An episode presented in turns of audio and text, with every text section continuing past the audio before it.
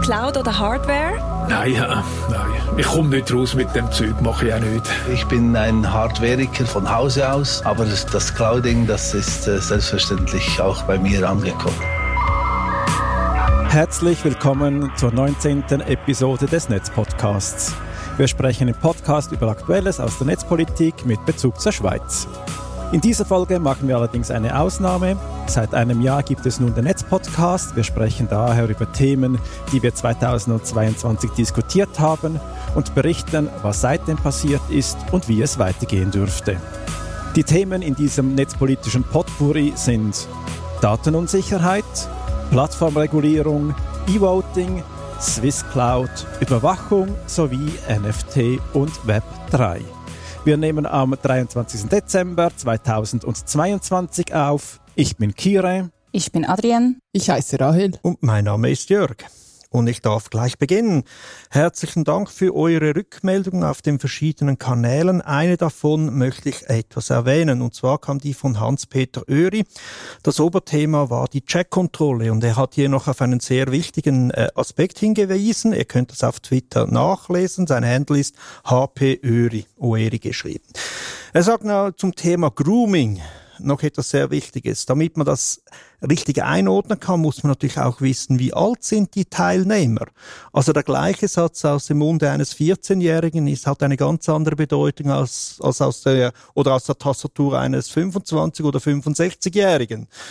Das heißt, wenn man das, wenn eine irgendwie Kontrolle das sauber einordnen will, muss sie wissen, wer das ist, wie alt er ist, was sein Umfeld ist, was sein Hintergrund ist, am besten noch soziodemografisch. Also das heißt, man müsste dann überall identifizierbar sein, damit die automatische Kontrolle das sauber einordnen kann und dann sind wir schon wieder im Bereich der Überidentifikation etc. etc. Also all die Probleme, die Richter kennen aus ihren Verhandlungen, wenn sie die gleiche Handlung anders einordnen müssten, müsste eine Chatkontrolle auch machen und sind wir ehrlich, das wird wahrscheinlich irgendwo fast unmöglich werden. Also wer das nachlesen will, auf Twitter zu finden, sein Handle ist hpöri. Ja, und wir gehen gleich weiter. Ja, es gibt eine Nachricht, die uns nicht ganz Freude macht. Und zwar wird Adrian als Co-Host von unserem Netzpodcast zurücktreten. Die gute Nachricht gleichzeitig ist, du bleibst uns als Gast auch im nächsten Jahr ab und zu erhalten. Wir freuen uns drauf und du wirst uns natürlich in der netzpolitischen Community natürlich sowieso erhalten bleiben. Mhm. Dafür werden wir ab Februar ähm, jemanden Neues in unserem Host-Team begrüßen, nämlich Florian. Er war schon bei Folge 15 zu Gast und hat mit uns über die Digitalisierung der Strombranche gesprochen. Ganz herzlichen Dank aber trotzdem, Adrian, für die vielen äh, Stunden, die wir im 2022 im Podcast hier miteinander äh, verbracht haben. Und du wirst uns ja glücklicherweise hoffentlich dann weiterhin ab und zu auch besuchen. Ja, das Jahr 2022, es ist viel passiert und äh, als wir so ein bisschen zurückgeschaut haben, dann sind uns tatsächlich im Januar war das, glaube ich, oder im Februar haben wir über die nationalen Cyberwochen gesprochen. Die nationalen Cyberwochen, das war ein wunderschöner Begriff ähm, für eine Zeit, in der einige Data Breaches passiert sind. Was ist denn daraus geworden, Kire? Ja, wir haben bereits sogar im Januar darüber gesprochen ähm, und haben ja da eben diese nationalen Cyberwochen ausgerufen, respektive wir, wir haben sie eher beklagt oder genau, es, es waren ja diese verschiedenen Datenverluste, die da bekannt geworden sind in kürzester äh, Zeit. So zum Beispiel ja beim IKRK, da sind ähm, über eine halbe Million äh, Menschen waren da betroffen, von denen die ihre Daten abhanden gekommen sind. Ähm, dann gab es aber auch Sicherheitslücken bei Ticket Control, dem Schwarzfahrerregister. Es gab eine Sicherheitslücke bei Swiss Transplant, dem Organspendenregister. Und dann gab es auch noch ein Datenleck bei der SBB. Da waren die Swisspass-Daten ja offen einsehbar. Und das war genau da der Grund, um über dieses Thema ähm, zu berichten. Es gibt dann aber, ging dann aber auch im Jahr weiter. Auch im August haben wir dann wieder darüber gesprochen. Da ging es dann eher um Datenunsicherheit bei öffentlichen Institutionen und Gemeinden. Da war das Beispiel Bülach und Roll, ähm, das äh, Jörg vorgestellt hat und wir dann ja auch festgestellt haben, dass insbesondere die kleineren Gemeinden ja bei der Datensicherheit eher überfordert sind und dass da eigentlich äh, Lösungen gefunden werden müssen, damit sie diesen Anforderungen eben auch besser nachkommen können. Und was wir dann auch noch gehabt haben und ein, eigentlich ein ja, ein größeres Thema jetzt nicht unbedingt, aber eigentlich eine, ein wichtiges Thema war, das war die Vernehmlassung für die Änderung des Informationssicherheitsgesetzes. Es hat im Sommer stattgefunden und dieser Vorschlag der da auf dem Tisch lag, der sah im Wesentlichen ja eine Meldepflicht für Betreiberinnen von kritischer Infrastruktur bei Sicherheitsvorfällen vor. Also dass sie melden müssen, wenn eben ein Sicherheitsvorfall ähm, aufgetreten ist, dass sie da Meldung machen müssen ans NCSC, das ist das nationale Cyber Security Center. Und wir haben ja schon damals bemängelt, dass das ähm, nicht ausreichend ist, also dass es eine generelle Meldepflicht geben sollte, also alle Unternehmen und Organisationen, die eine relevante Sicherheitslücke oder einen relevanten Sicherheitsvorfall äh, zu beklagen haben, dass die ähm, sich melden müssen, damit es eben ein tatsächlich ein umfassendes Bild gibt, was denn so die aktuellen Bedrohungen und Vorfälle sind. Und ähm, aber auch darüber hinaus sollte es eigentlich noch weitere ähm, Maßnahmen geben, wie das zum Beispiel die Pflicht für Responsible Disclosures nicht nur für das NCSC vorgesehen sind, sondern auch für alle Behörden und damit einen kleinen äh, Seitenhieb auch für den Geheimdienst gelten soll und dass es aber dann auch nochmals zusätzlich Mindestsicherheitsstandards geben sollte in der Schweiz, die auch gemessen und geprüft werden können. Und dann auch noch zum Schluss, ähm, dass es auch gerade bei den vernetzten Geräten, ähm, sogenannte ähm, Internet of Things, ähm, dass es da so was wie ein Mindesthaltbarkeitsdatum für die Geräte geben sollte, also dass die mit Sicherheitspatches versehen werden, damit sie auch weiterhin sicher über hoffentlich viele Jahre verwendet werden können und dann eben nicht vielleicht schon nach wenigen Monaten oder Jahren eben keine Patches mehr kriegen und sie dann eben eigentlich unsichere Geräte sind. Also hier, dass man eigentlich eine Erweiterung der gesetzlichen Gewährleistung ins Auge fassen sollte. Und das wären jetzt eigentlich Maßnahmen, die getroffen werden könnten, um die, die Datenunsicherheit in den Griff zu bekommen und eben für mehr Datensicherheit zu sorgen. Und da ist jetzt eigentlich spannend, da ist jetzt gerade im Dezember ähm, die Botschaft und der Entwurf zuhanden des Parlaments verabschiedet worden. Getan hat sich aber leider nichts Relevantes seit ähm, der Vernehmlassung. Also keine, keine Inputs der Community wurden aufgenommen. Es Nein. ist immer noch genau gleich wenig Meldepflicht wie vorher. Es haben sich ein paar Details seit dem Vorentwurf geändert, aber es gibt insbesondere keine allgemeine Meldepflicht und auch keine Mindestsicherheitsstandards. Also diese Vorschläge wurden ähm, nicht aufgegriffen. Allerdings habe ich gehört, dass ähm, das durchaus zur Kenntnis genommen worden sei, ähm, also mindestens beim NCSC, aber es hat sich jetzt mindestens gesetzlich noch nicht ähm, niedergeschlagen. Ähm, und zu erwähnen ist auch, dass, es, dass, dass wir auch nicht allein waren, die das gefordert haben. Insbesondere auch die Grünen haben ähnliche Vorschläge gemacht und auch die Piratenpartei hat Ähnliches gefordert und auch noch andere. Ja, Stichwort NCSC, National Cyber Security Center, glaube ich, ist das ausgesprochen.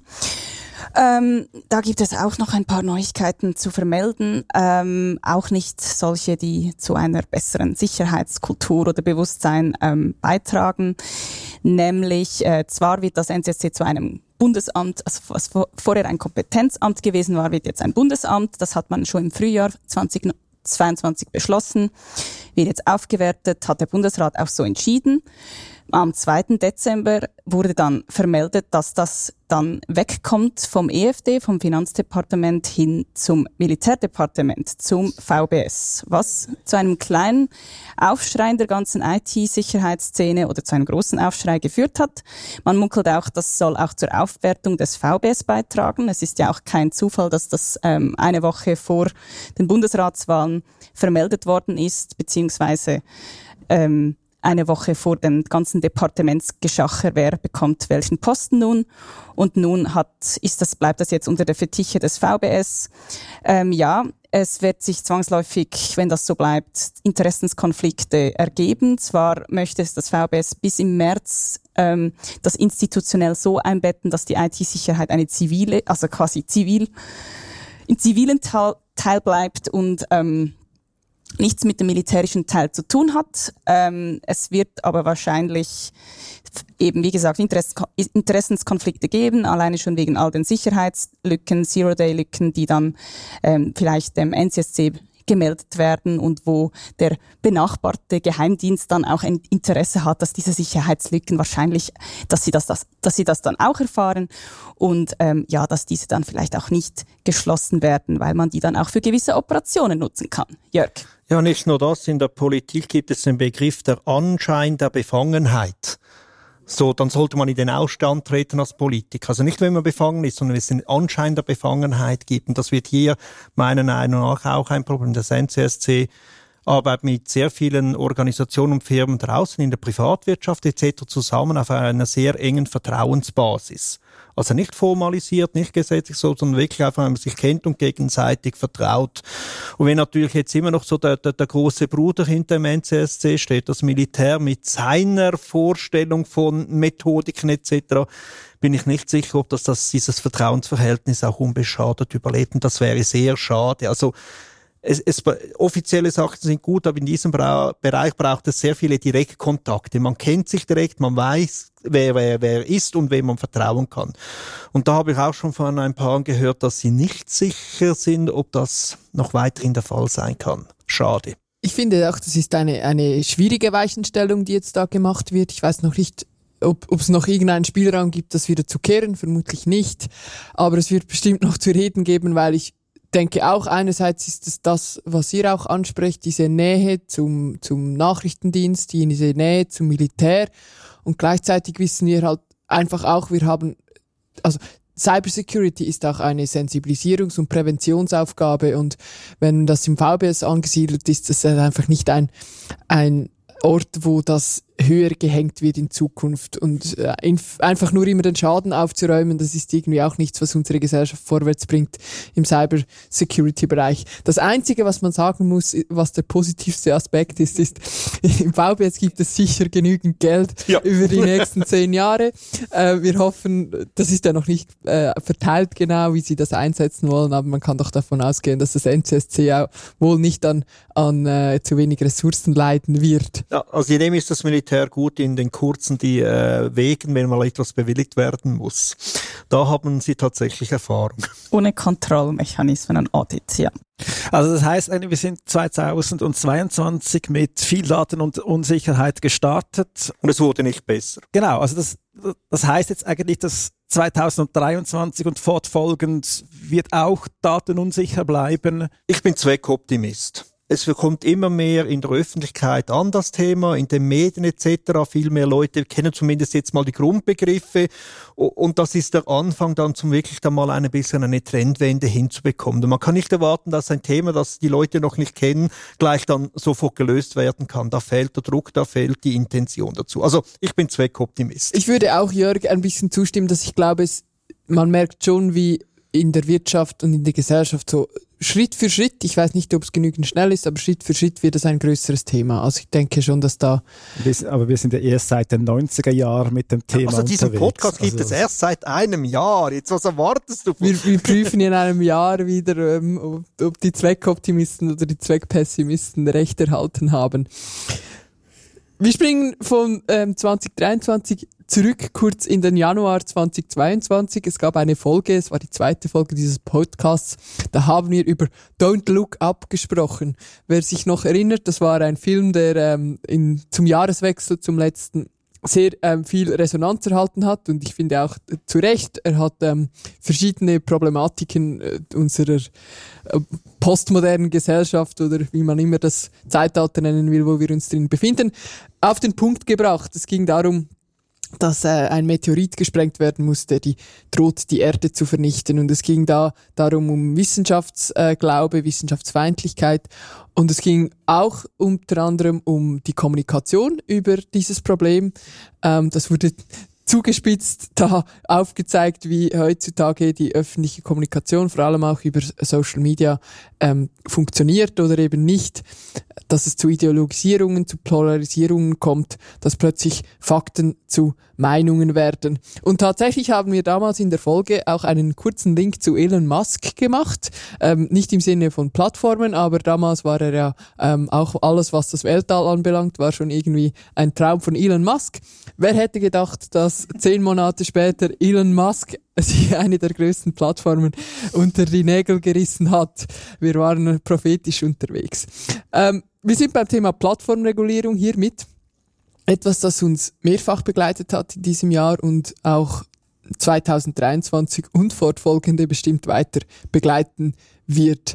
Wir haben dann nämlich ähm, nach, dem, nach dem kurzen Januar-Update haben wir auch beispielsweise über Desinformation auf Informationsplattformen gesprochen oder auf Kommunikationsplattformen gesprochen im Rahmen des Kriegs in der Ukraine.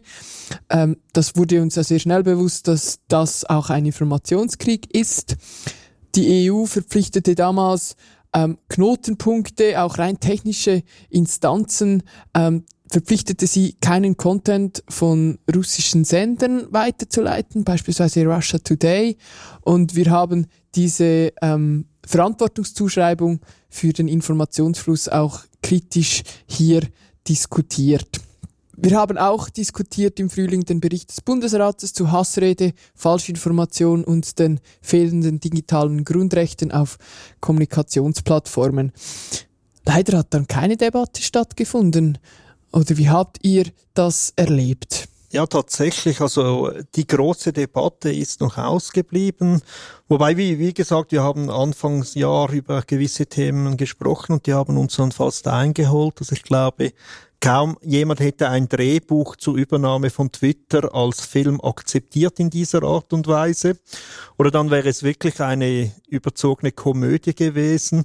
Und die Realität wurde Wahrheit. Wir haben neben der Informationskrieg, wir haben Fake-Videos erle äh, erlebt, wo man versuchte, Zelensky die Kapitulation in den Mund zu legen, etc. Äh, ich finde es jetzt auch spannend auf Twitter. Man sieht jetzt sehr, wie sich der Content verändert. Also jeder, der noch behauptet, ja, ich lebe in keiner Bubble, ich, ich, ich sehe ja, ich sehe ja das ganze Spektrum, der merkt jetzt plötzlich, wie seine Bubble in Twitter sich sehr schnell verschiebt und zwar so schnell, dass man, dass man es bemerkt. Wenn nämlich so etwas langsam geschieht, dann ist immer die Gefahr, dass man gar nicht merkt, wie sich langsam alles verzerrt wird. Und jetzt erleben wir mal in Echtzeit, was das bedeutet und ich finde das noch extrem spannend. Ich erkläre mir die fehlende Debatte halt einfach mit dem typischen Status der Schweiz bei diesen Themen. Zuerst einfach abwarten und beobachten. Ich meine, vielleicht auch, weil es quasi vor dem Inkrafttreten des ähm, Digital Services Act geschehen ist. Also die EU-Mitgliedstaaten haben jetzt Zeit, dieses umzusetzen und da ist noch sehr vieles unklar auch, aber es ist ein wichtiges Regelwerk, in dem eben genau diese ähm, rechtsstaatlichen Fragen von Hassrede, von Anlaufstellen, von Beschwerdemanagement, von ähm, Öffnung der Plattformen gegenüber der Forschung nach außen, Daten, die für Daten, die der Wissenschaft weitergegeben werden müssen. Da ist jetzt erst gerade die Debatte in Schwung gekommen und ich denke, dass die Schweiz hier nachziehen wird, autonom nachvollziehen wird und wahrscheinlich nur das Nötigste übernehmen wird. Darin sind wir da sehr gut. Und ähm, man muss vielleicht auch noch dazu sagen, dass die Schweiz immer sehr zurückhaltend ist bei Übernahme von Regulierungen, also Internetregulierungen, würde ich sagen. Ähm, und hat auch mit der sehr starken Stellung von einer Big Tech Firma in der Schweiz zu tun, nämlich Google. Google Schweiz, großer Arbeitgeber, größtes Forschungsentwicklungszentrum außerhalb der USA ist in der Schweiz, ist auch sehr stark im Bundeslobbying. Ähm, ich kann vielleicht noch dazu spoilern, wir werden dazu noch mehr publizieren auf Republik. Also es ist ganz klar, dass einfach die Schweiz allgemein ein sehr guter Ort ist für solche Unternehmen, weil eben sehr wenig Regulierung stattfindet. Das gleiche übrigens auch nicht nur zur, zu, zum Thema Hassrede und Falschinformation.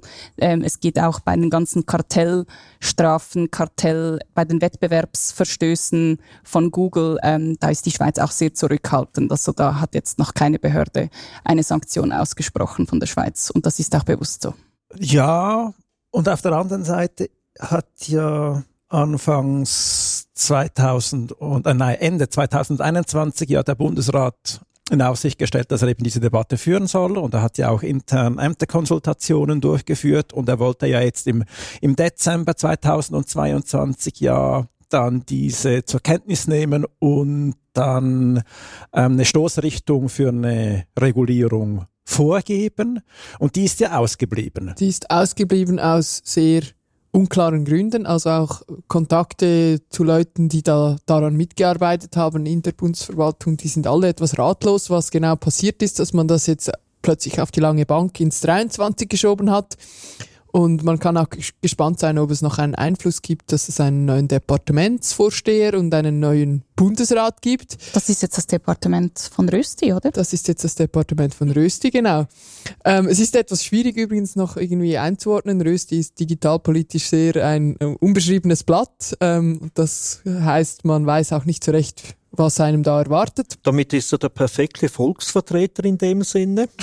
Schön gesagt, Jörg. Wir sind gespannt und wir bleiben auf jeden Fall auch dran und wir haben ja auch als ähm, digitale Zivilgesellschaft versucht, diese Debatte loszutreten, die eben, wo wir vorher konstatiert haben, dass sie wenig stattgefunden hat. Wir haben noch im Oktober ähm, ein Papier veröffentlicht, unter anderem von der digitalen Gesellschaft und vielen weiteren Organisationen, wo eben eigentlich gefordert wird, dass die Schweiz nachziehen muss, dass die Schweiz auch sich aktiv um, ein, um ein, äh, eine Plattformregulierung kümmern soll und nicht einfach autonom nachvollziehen, was die EU uns ähm, aufzwingt oder was vielleicht bei uns einfach sowieso umgesetzt wird, weil es in der EU umgesetzt wird. Ja, ein anderes Thema, über das wir zweimal gesprochen haben dieses Jahr, das ist E-Voting ein sehr spezielles und ein, ein Thema, das wir in der digitalen Gesellschaft sehr intensiv bearbeiten. Auch ich selber ähm, ist schon seit Jahren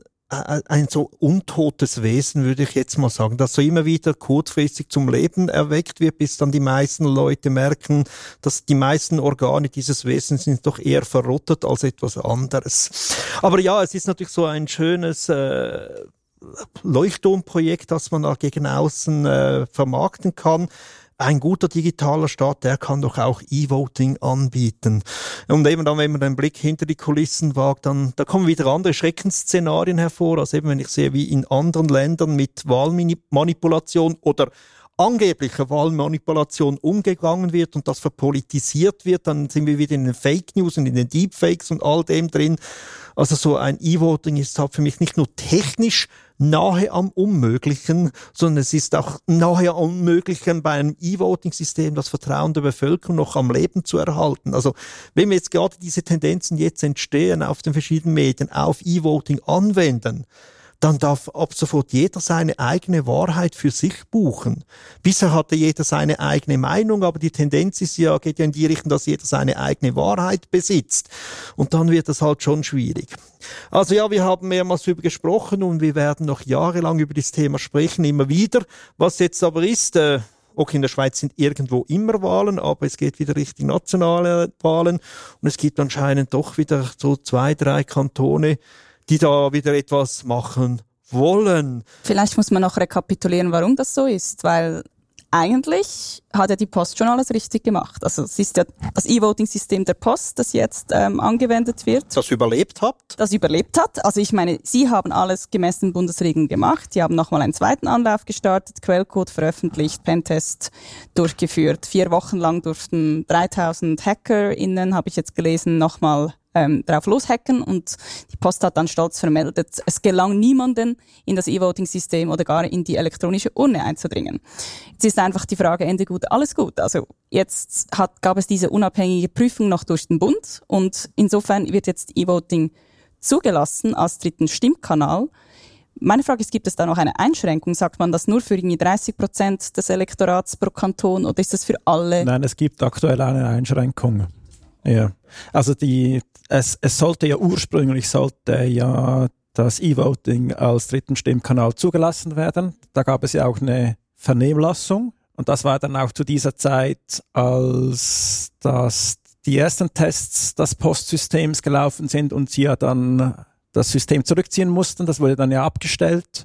Und während dieser Zeit lief auch die Vernehmlassung und die war dann so vernichtend, dass sie das zurückgestellt haben und jetzt laufen in dem Sinn die Testbetriebe weiter und entsprechend gibt es auch eine Einschränkung, aber man macht jetzt einfach die schleichende Einführung, die wir seit bald 20 Jahren haben, weiter. Man kann ja gespannt sein im 23, wie lange es dauert, bis dieser Leuchtturm, dieses leuchtende Ding am Horizont vielleicht nicht doch zum, zum Scheiterhaufen, der brennt wird, ähm, weil es ist einfach wahnsinnig anfällig und wenn man das jetzt so schleichend einführt, muss man auch sagen, ähm, ja, die Kantone sind ja meistens nicht mit sehr vielen Ressourcen ausgestattet.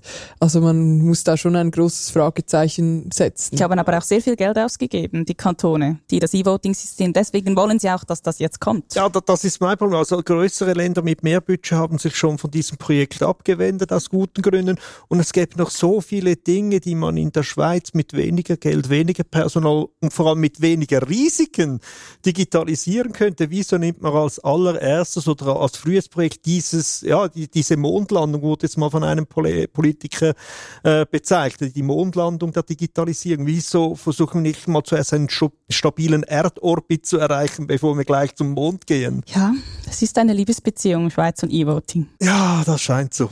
Gut, ähm, dann schon beim nächsten Thema. Swiss Clouds. Ich weiß nicht, wie viele schon davon gehört haben. Es war nicht so ein großes Thema in den Medien. Aber äh, ja, die Idee einer Swiss Cloud wurde jetzt vorübergehend auf Eis gelegt. Es geht dabei um eine sogenannte Public-Private Partnership aus Hochschulen und Firmen ist so die Idee, ähm, also quasi die eine leistungsfähige Cloud-Infrastruktur bauen sollen und die vor allem schützenswerte Daten aus der Wirtschaft und auch des Bundes ähm, horten und speichern soll, nicht unbedingt groß bearbeiten soll, aber einfach, dass man da einen Ort hat, wo man sich, äh, ja, wo man vertrauensvoll seine Daten ablegen kann. Ähm, das ist so die Idee gewesen. Die Schweiz soll unabhängiger sein von internationalen Anbietern und ähm, damit soll auch die Datensouveränität garantiert werden. Die Idee einer Swiss Cloud ist schon älter, also man hatte vor drei Jahren oder zwei Jahren mal ähm, wurde die Cloud-Strategie des Bundesrates verabschiedet. Da hat man sich eben auch überlegt, braucht die Schweiz eine Swiss Cloud? Man hat wie immer, so läuft das ja in der Schweiz, so Workshops durchgeführt, Roundtables durchgeführt mit verschiedenen Branchen mit der Bankingbranche und so weiter. Und da hieß es, ähm, ja, nein, brauchen wir nicht unbedingt. Ähm, wir sind eigentlich je nachdem auch happy mit einer mit amerikanischen Hyperscalern. Unsere Daten sind nicht so kritisch. Also das war so ein bisschen das Resultat dieses Workshops. Und da wurde eigentlich die Idee einer Swiss Cloud dann kurz begraben und man hat das zurückgestellt und dann auf die Hyperscaler fokussiert, weil dann kam es eben ähm, dazu, dass der Bund eben eine Public Cloud Beschaffung gemacht hat, eben vor allem für den Bund ähm, eine größere. Und da kam es ja auch zum großen Aufschrei, obwohl das eigentlich alles ähm, öffentlich dokumentiert gewesen war, äh, gab es einen größeren Aufschrei, weil der Zuschlag dieser Public Cloud-Beschaffung ging an Microsoft, ähm, Amazon, einfach an alle amerikanischen Hyperscaler außer Google und noch an den chinesischen, an das chinesische Big Tech-Unternehmen Alibaba. Gut, ähm, da gab es dann auch noch größere Debatten. Man hat jetzt probiert, in den Rahmenverträgen noch das Beste rauszuholen. Ähm, es gab dann noch eine Einsprache beim Bundesgericht durch einen Bürger. Ähm, der hat das jetzt auch weitergezogen, wird das jetzt auch bis ans Bundesgericht, also Bundesgericht, Bundesverwaltungsgericht, jetzt geht's wieder zurück zum Bundesgericht. Ähm, aber ähm, auf jeden Fall hat jetzt der Bund grünes Licht bekommen, dass er jetzt all diese Bundesdaten von uns in dieser Public Cloud von Amazon und Co. verarbeiten darf. Die Swiss Cloud wiederum ist aber dann wieder wiederbelebt worden, die Idee, und äh, wurde dann eingebracht von der ehemaligen Nationalrätin, jetzt Regierungsrätin Isabelle Moret. Und sie hat dafür, ähm, das in einer, sie hat es in einer parlamentarischen Initiative eingebracht, hat gesagt, ja, wir brauchen jetzt trotzdem eine eigene Swiss-made Cloud ohne amerikanische Infrastruktur, ohne amerikanische Datenzentren und so weiter. Ähm, das wurde dann wieder eingebracht über die Kommission ähm, im Nationalrat. Da wurde es angenommen, dann ging es zum Ständerat über, da wurde es abgelehnt in der entsprechenden Kommission und jetzt wurde es auch wieder im Nationalrat abgelehnt. Aber nicht wegen des Anliegen an sich, sondern weil man gesagt hat, ja, ähm, vielleicht ist einfach das ganze Vehikel von der parlamentarischen Initiative nicht das Beste, ähm, weil äh, über eine Motion, ähm, das würde mehr Sinn machen, weil da muss der Bundesrat auch Stellung nehmen und müsste sich auch überlegen, wie er das, die ganze Idee einer eigenen Bundescloud in seine Cloud-Strategie jetzt doch wieder einbetten soll. Ähm, meine Kurzprognose, und dann übergebe ich das Wort, ist, dass der Bundesrat wahrscheinlich sagen wird, ähm, dass das mit den schützenswerten Daten eigentlich das sollte es nämlich gemäß den öffentlich verfügbaren Dokumenten schon so sein. Eigentlich ist dieser Bedarf über die Private Cloud des BIT, des Bundesamt für Informatik, ja schon abgedeckt. Es, also was den Bund angeht, ähm, braucht, braucht es keine zusätzliche Infrastruktur. Da gibt es eigene Rechenzentrum für. Die Frage ist mehr, was ist mit der Schweizer Wirtschaft? Braucht die einen speziellen Bedarf? Kire hat an einer Stelle richtig fest gelacht, als du jetzt gesprochen hast, Adrienne. Ja, ich weiß. Ich weiß nur nicht mehr wo. es ging um die Workshops. Stimmt. Ja. Keine kritischen Daten beim Banken. Kann man nachlesen. Ist klar, das sind keine, keine ähm, schützenswerten Personendaten. Ich glaube, es sind ja wie drei Bereiche. Du hast ja jetzt eigentlich auch schon, schon, schon angetönt. Der eine Bereich sind öffentliche Daten, also die sowieso auf Webservern in dem Sinn frei zugänglich sind, wo es durchaus auch Sinn macht, dass man die auf internationalen großen Anbieterplattformen verbreiten kann und dass man da Rahmenverträge abschließt, auf Basis von denen dann die einzelnen Ämter ähm, ihre, ihre Aufträge vergeben können und dann entsprechend die Daten veröffentlichen können. Das scheint mir jetzt nicht äh, allzu gefährlich oder verkehrt. Und das andere sind dann tatsächlich halt die internen Daten, die in Rechenzentren des BITS sinnvollerweise verarbeitet und gespeichert werden, respektive sind. Und der dritte Punkt ist dann irgendwie die Privatwirtschaft, ob es da Bedarf gibt.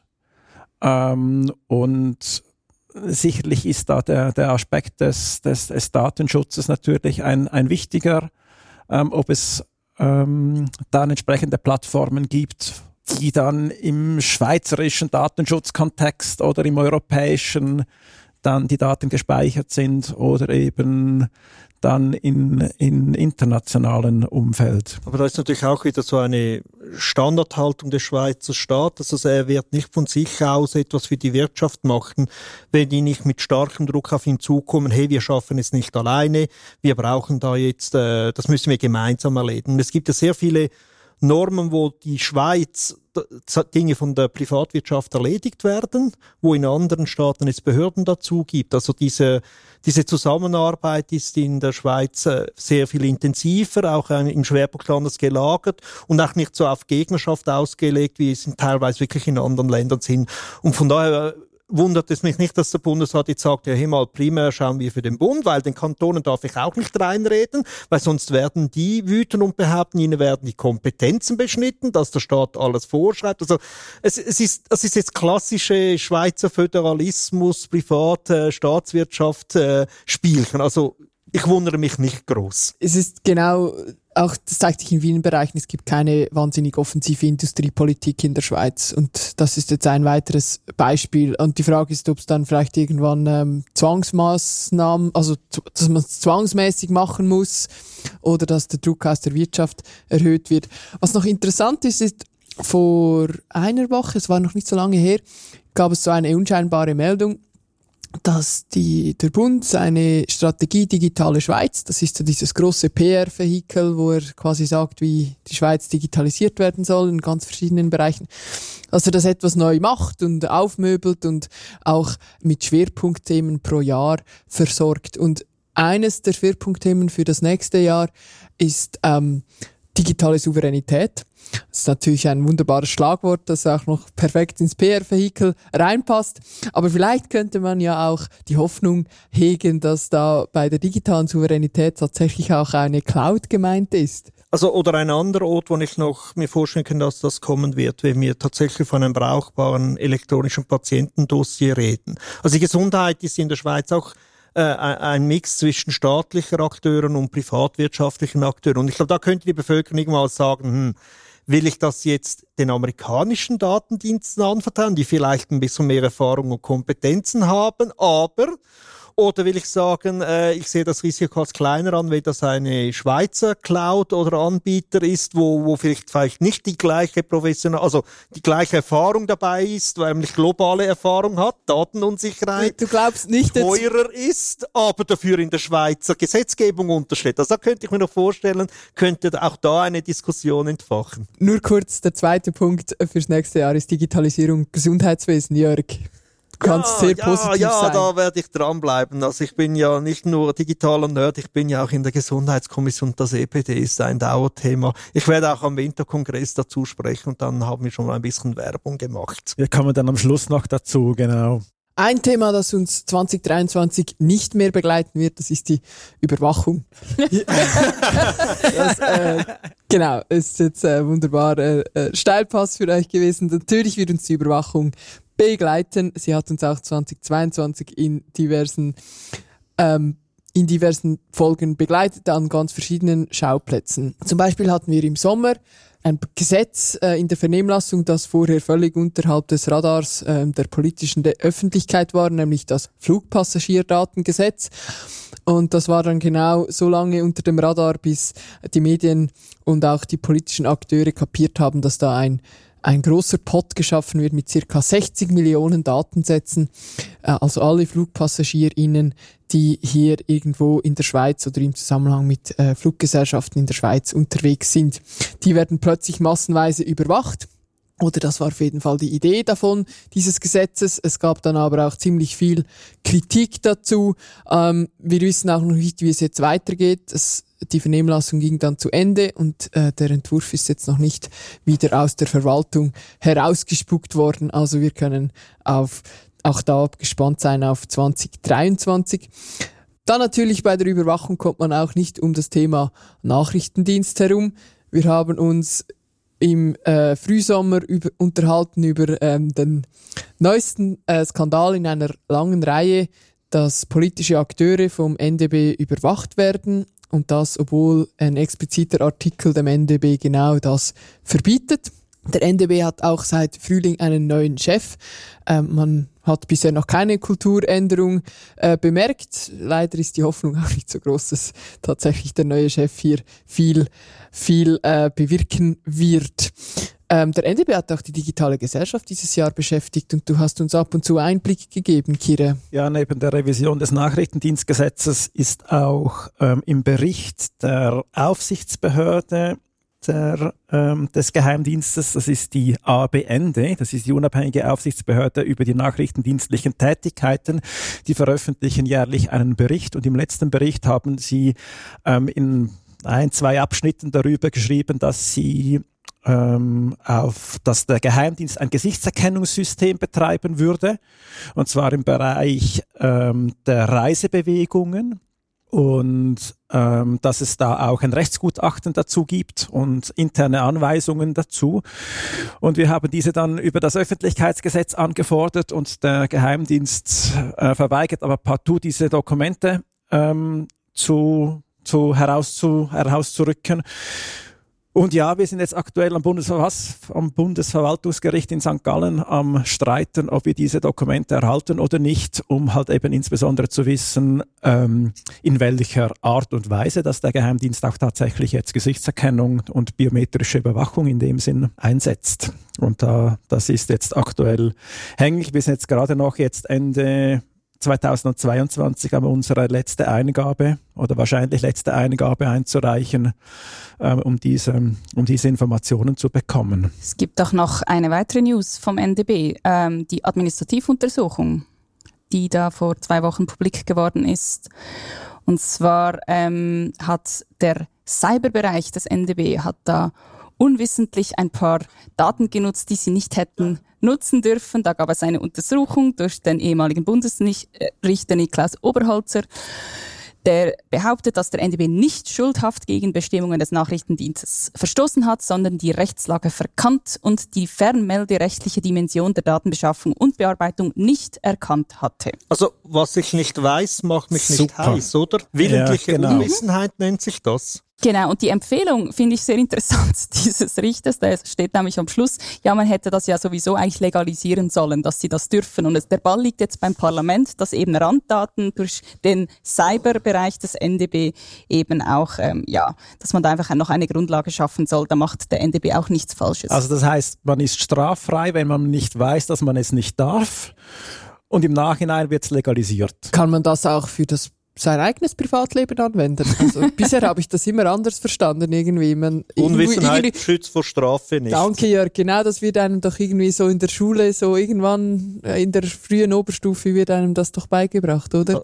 Also ich, ich fürchte, wir müssen jetzt an unsere Kadenz dieses äh, Netz-Podcast-Formates auf zwei Wochen oder wöchentlich äh, erhöhen, wenn das so weitergeht. Ja, mal schauen, was da noch alles, alles rauskommt beim Nachrichtendienst. Ähm. Und was man ja auch sagen muss, ist irgendwie die, die Großwetterlage, die weltpolitische, die spricht ja auch nicht dafür, dass das Thema, dass das Thema unwichtiger wird. Ähm, es greift auch, also es gibt eine große Unsicherheit, es gibt einen Krieg ähm, in Europa und äh, es, es gibt Energieunsicherheit, es gibt auch äh, Angst vor, vor Cyberangriffen. Also insgesamt ähm, wird da, wie sagt man, ein Klima der Unsicherheit, das halt auch dann immer dazu führen wird, dass ähm, viele Akteure ein Interesse haben an, an großer Überwachung. Und von daher bin ich sehr sicher, dass dieses Thema uns weiter begleiten wird und dass die Hälfte, man sieht immer nur die Hälfte bei diesen Überwachungsthemen und dass man da aber sehr schnell sehen wird, dass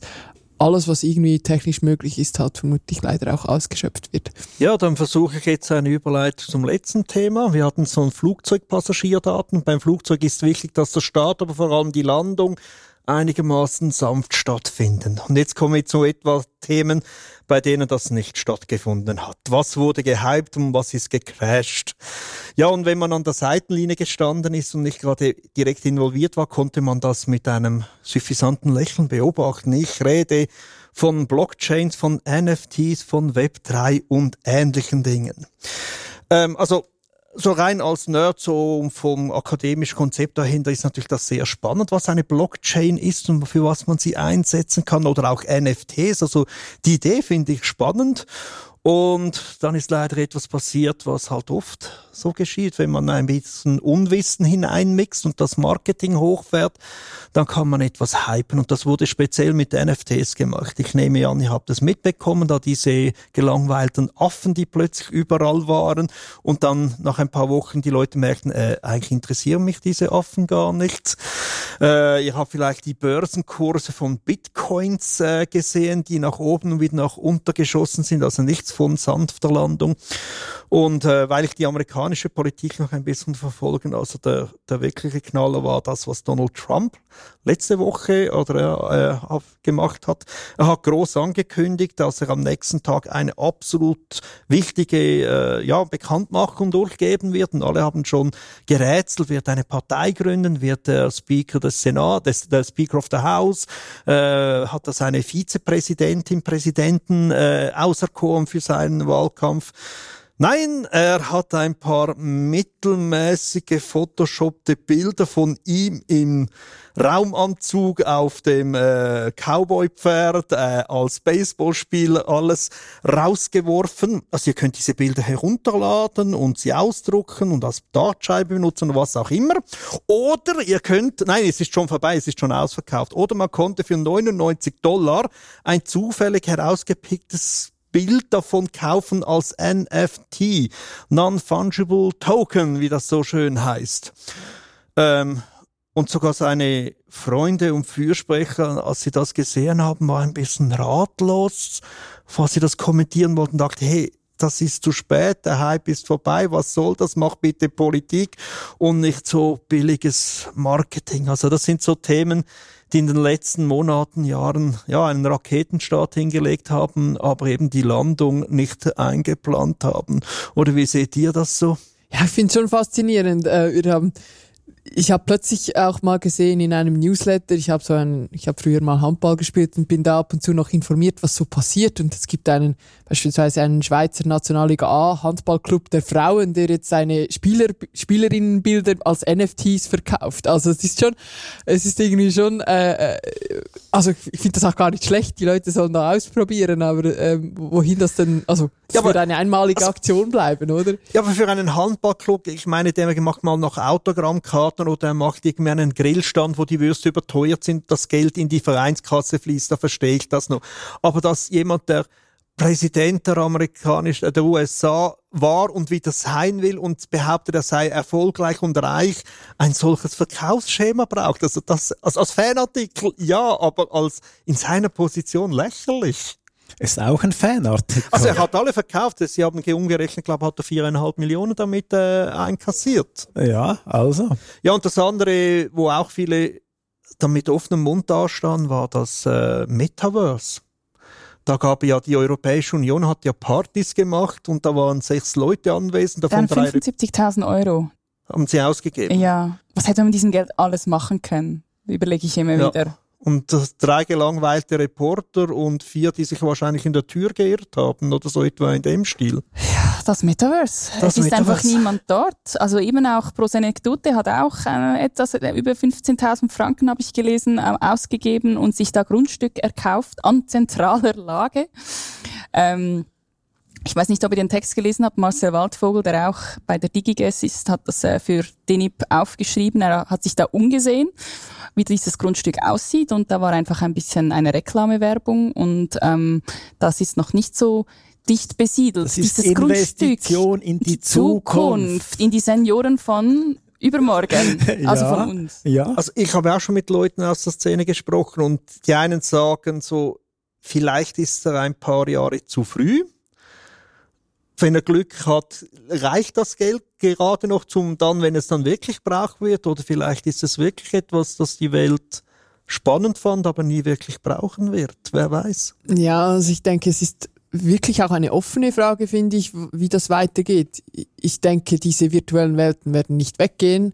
Ähm, dass vielleicht die virtuellen Welten, die wir jetzt haben, nicht mehr die sind, die wir in zehn Jahren nutzen. Das denke ich auch, aber das Thema wird nicht weggehen und auch bei den Kryptowährungen ähm, denke ich, es gibt riesige Hypes und gleichzeitig werden sie auch nicht mehr weggehen. Und gerade Ethereum, das ja schon irgendwie die Basis ist von ganz vielen Transaktionen und das jetzt auch eine Änderung in seinem, in seinem System vorgenommen hat, wo das massiv ökologischer geworden ist und damit ist ein großer Kritikpunkt auch weggefallen.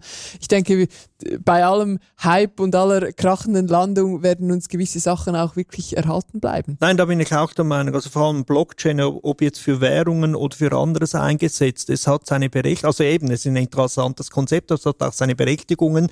Man merkt aber an vielen Orten, wo man es einsetzen könnte, gibt es einfache Alternativen, die wir schon kennen und die man einfach weiter pflegen kann. Also Bitcoin ist ja das Konzept, dass Leute untereinander vertrauen können, wer wie viel besitzt, obwohl man sich gegenseitig gar nicht vertraut.